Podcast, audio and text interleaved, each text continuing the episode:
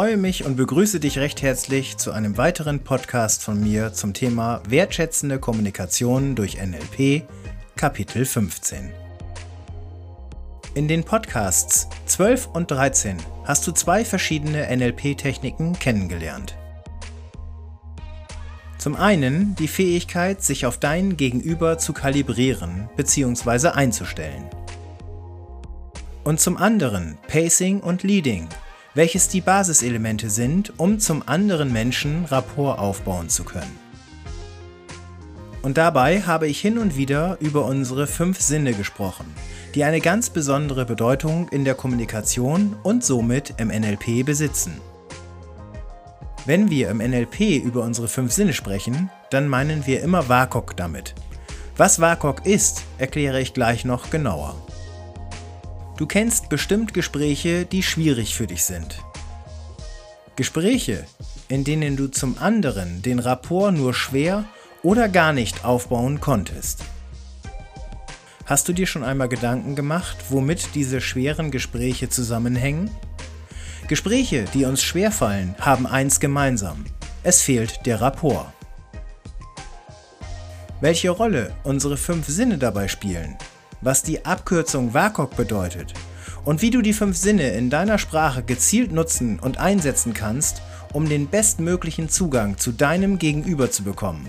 All das erfährst du hier in diesem Podcast. Ich wünsche dir viel Spaß dabei. Stell dir vor, du gehörst zu den Menschen, die mit Leichtigkeit Rapport zum anderen aufbauen können. Du hast die Fähigkeit, den anderen Menschen leicht und einfach zu erreichen. Nur durch den Gebrauch der Technik, die wir heute in diesem Podcast kennenlernen werden. Und zwar die sogenannte sinnesspezifische Sprache des anderen zu benutzen, um eine Verbindung zu ihm aufbauen zu können. Was es mit der sinnesspezifischen Sprache auf sich hat, das werden wir uns jetzt genauer anschauen. Aus den vorherigen Podcasts weißt du bereits, dass Rapport wichtig ist, um Gespräche effizient und leicht führen zu können. Wenn wir jetzt tiefer in die Geheimnisse des Rapports schauen, dann ist Rapport durch Pacing, also das Spiegeln der nonverbalen Verhaltensäußerungen, und Matching, also das Spiegeln der verbalen Ausdrucksweise oberflächlich betrachtet, gut erklärt. Und die verbale Ausdrucksweise ist hier und heute für uns von besonderem Interesse. Denn wenn wir uns mit anderen Menschen unterhalten, benutzen wir zum Teil unsere eigene Ausdrucksweise und durch das Matching die Ausdrucksweise unseres Gegenübers. Soweit, so gut. Wenn wir unsere eigene Ausdrucksweise benutzen, kann es dazu kommen, dass wir bestimmte Wörter benutzen, die nicht in die Welt unseres Gesprächspartners passen. Hast du eine Vorstellung davon, was ich damit meine? Denn die Entstehung von Missverständnissen hängt auch mit diesem Thema, welches wir uns jetzt genauer anschauen werden, zusammen. Ich möchte dir dazu ein Beispiel geben, was ich damit meine, und stelle dir bitte dazu folgende Situation vor. Es treffen sich zwei Freunde und diese tauschen sich über ihre letzte Urlaubserfahrung aus. Der erste Freund erzählt, dass er im Urlaub in Ägypten war. Seine große Leidenschaft ist das Tauchen, und so erzählt er seinem Freund, wir waren in Ägypten zum Tauchen im Roten Meer. Das war fantastisch. Wir haben tolle Korallen in allen möglichen Farben gesehen dann haben wir auch extrem viele und bunte Fische beobachten können. Mittags haben wir dann in einer einsamen Bucht gegessen und das Wasser war türkisblau und der wunderschöne weiße Sandstrand sah einfach toll aus. Am nächsten Tag haben wir dann an einer Wüstensafari teilgenommen und sind mit Quads über die Dünen gefahren. Strahlend blauer Himmel und die Sanddünen sahen atemberaubend aus. Der Freund hört nun diese Urlaubserlebnisse und erzählt nun von seinem Urlaub. Ich war in meinem Urlaub in Frankreich. Dort habe ich viele Weine probiert, die sensationell geschmeckt haben. Wir waren dann noch in einem wunderschönen Restaurant essen. Wir haben abends immer in unterschiedlichen Restaurants gegessen, um die lokalen Gerichte auszuprobieren, die geschmacklich sehr interessant gewesen sind. Für mich ist ein richtig guter Urlaub immer mit gutem Essen verbunden. An dieser Stelle schließt sich das Beispiel der beiden Freunde. Was ist dir an dieser Unterhaltung aufgefallen? Was glaubst du? Wie gut haben die beiden den Urlaub des anderen wirklich verstanden? In dieser Beispielunterhaltung sind unterschiedliche WAKOK, also Wahrnehmungstypen, aufeinander getroffen. Wenn dies geschieht, dann kann es zu großen Missverständnissen kommen. Was genau ist denn nun eigentlich WAKOK und warum hat es im NLP diese Bedeutung? Vielleicht stellst du dir gerade diese Frage. Im NLP werden unsere fünf Sinne WAKOK genannt. Es ist die Abkürzung für unseren Sinn des Sehens, im NLP V, also visuell. Unseren Sinn des Hörens, im NLP A, auditiv. Unseren Sinn des Fühlens, im NLP K, kinästhetisch. Unseren Geruchssinn, im NLP O, für olfaktorisch. Und unseren Geschmackssinn, im NLP G, für gustatorisch. So sind es die jeweiligen Anfangsbuchstaben der fünf Sinne, die das Wort WAKOK bilden. Wir Menschen erleben die Welt durch unsere fünf Sinne, also durch WAKOK. Diese Sinneseindrücke werden über unser Nervensystem in unser Gehirn weitergeleitet. Dort entstehen dann Bilder, Klänge, Gefühle, Gerüche und Geschmack. Jeder Mensch besitzt seine eigene Landkarte und Menschen nutzen ihre fünf Sinne auch mit unterschiedlichen Schwerpunkten. Es gibt Menschen, die sehr visuell sind. Diese Menschen nutzen dann weniger Informationen über das zum Beispiel Hören oder andere Sinneseindrücke. Ihr Schwerpunkt liegt beim Sehen. Und genauso gibt es Menschen, die sehr viele Informationen über das Hören nutzen und so weiter. Das bedeutet, dass Menschen unterschiedliche Schwerpunkte haben in Bezug auf ihre fünf Sinne. Sie haben also einen dominanten Sinn bzw. einen dominanten Wahrnehmungskanal. Und das können wir in der Sprache eindeutig hören, welcher Wahrnehmungstyp gerade vor uns steht. In der zwischenmenschlichen Kommunikation bereitet das häufig Schwierigkeiten, wenn Menschen mit unterschiedlichen Schwerpunkten aufeinandertreffen und dies nicht wissen. Für das Beispiel mit den beiden Freunden bedeutet das, dass sie unterschiedliche Schwerpunkte im WAKOK, also innerhalb ihrer fünf Sinne, besitzen. Und? Könntest du jetzt schon sagen, wer welchen Schwerpunkt hat? Nimm dir gerne einen Moment Zeit und denke darüber nach. Wenn du möchtest und es gerade für dich passt, mach dir vielleicht auch ein paar Notizen dazu. Was hast du festgestellt? Was in dieser Unterhaltung passiert ist? Pausiere gerne den Podcast an dieser Stelle und höre gleich einfach weiter. Auf der einen Seite ist es der Taucher, der sehr viel gesehen hat, die Korallen und Riffe und Fische in den unterschiedlichsten Farben. Er hat sehr viel über seine Sinneseindrücke des Sehens gesprochen.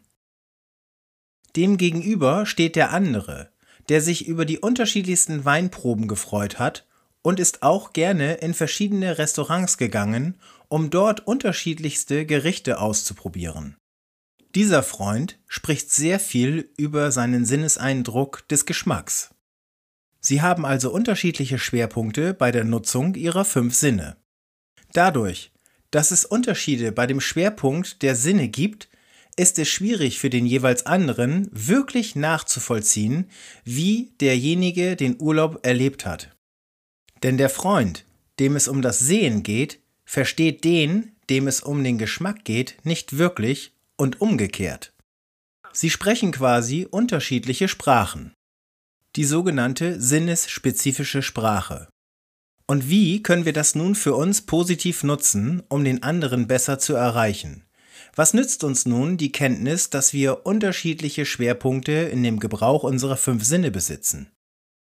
Diese Erkenntnis ist ein immenser Vorteil in der Kommunikation und mit ein wenig Übung kannst du bei deinem Gegenüber den Schwerpunkt, den er bei seinen fünf Sinnen besitzt, leicht heraushören. Wenn du das beherrschst, kannst du leicht und effizient zu deinem Gegenüber Rapport aufbauen. Und es ist wichtig, die eigenen Gedanken auf das Sinnesystem des anderen anzupassen. Doch dazu später mehr.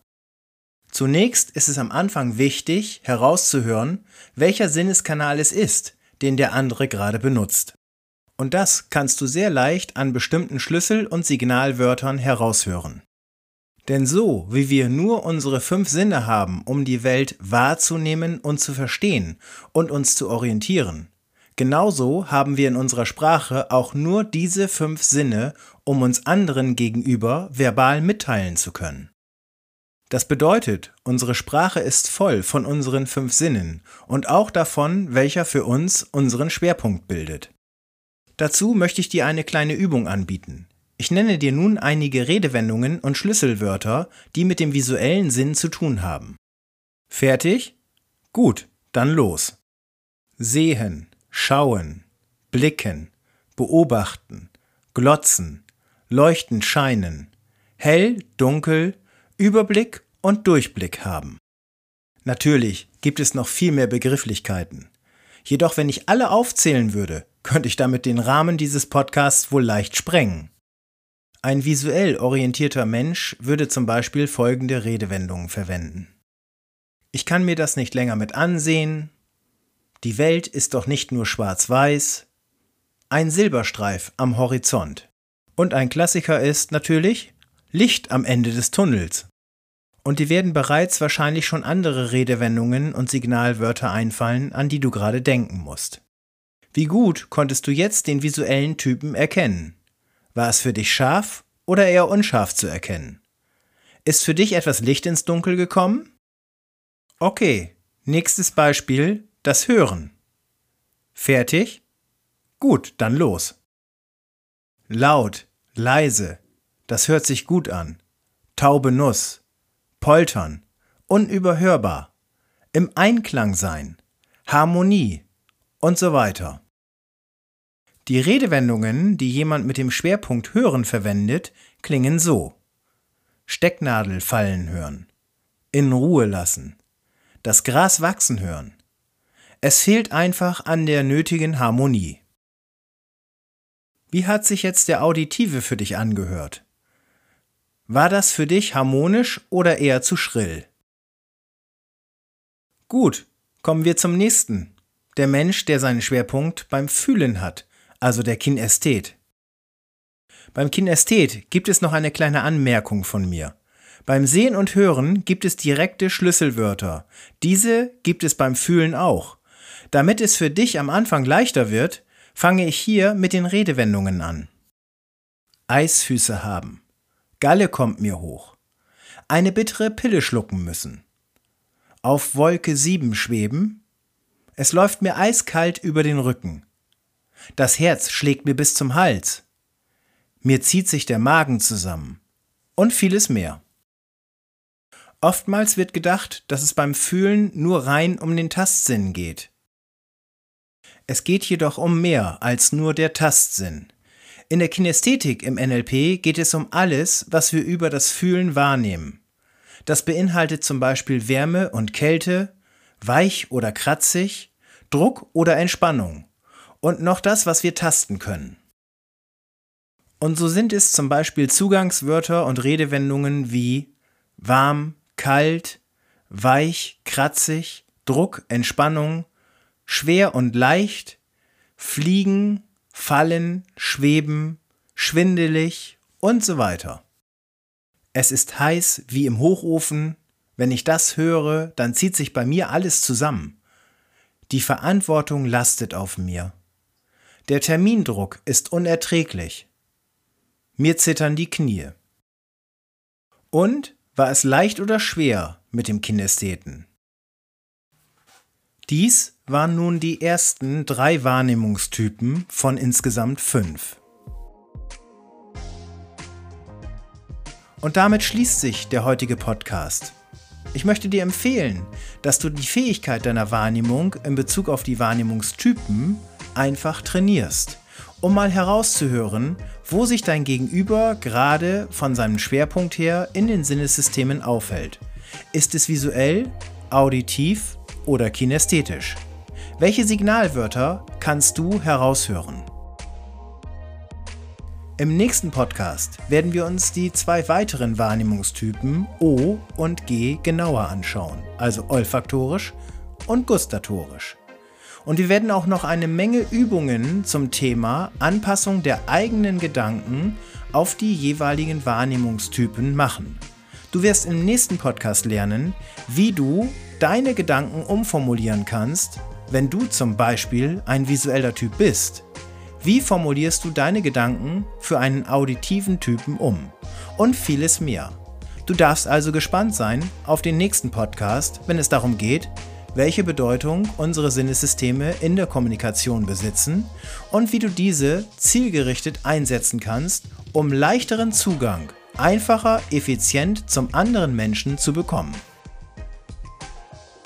Und ich freue mich, wenn du beim nächsten Podcast wieder dabei bist und wünsche dir bis dahin eine gute Zeit und viel Spaß beim Fokus setzen auf die Sinnesysteme in der Kommunikation.